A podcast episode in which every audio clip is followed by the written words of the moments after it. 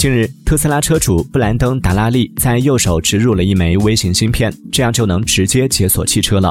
该芯片是非接触式的，表层覆盖有一种生物兼容物质，使用与 Apple Pay 相同的 NFC 技术。据悉，这次手术共花费了400美元。通过植入芯片，达拉利已经实现了左手房子钥匙、右手车钥匙的想法。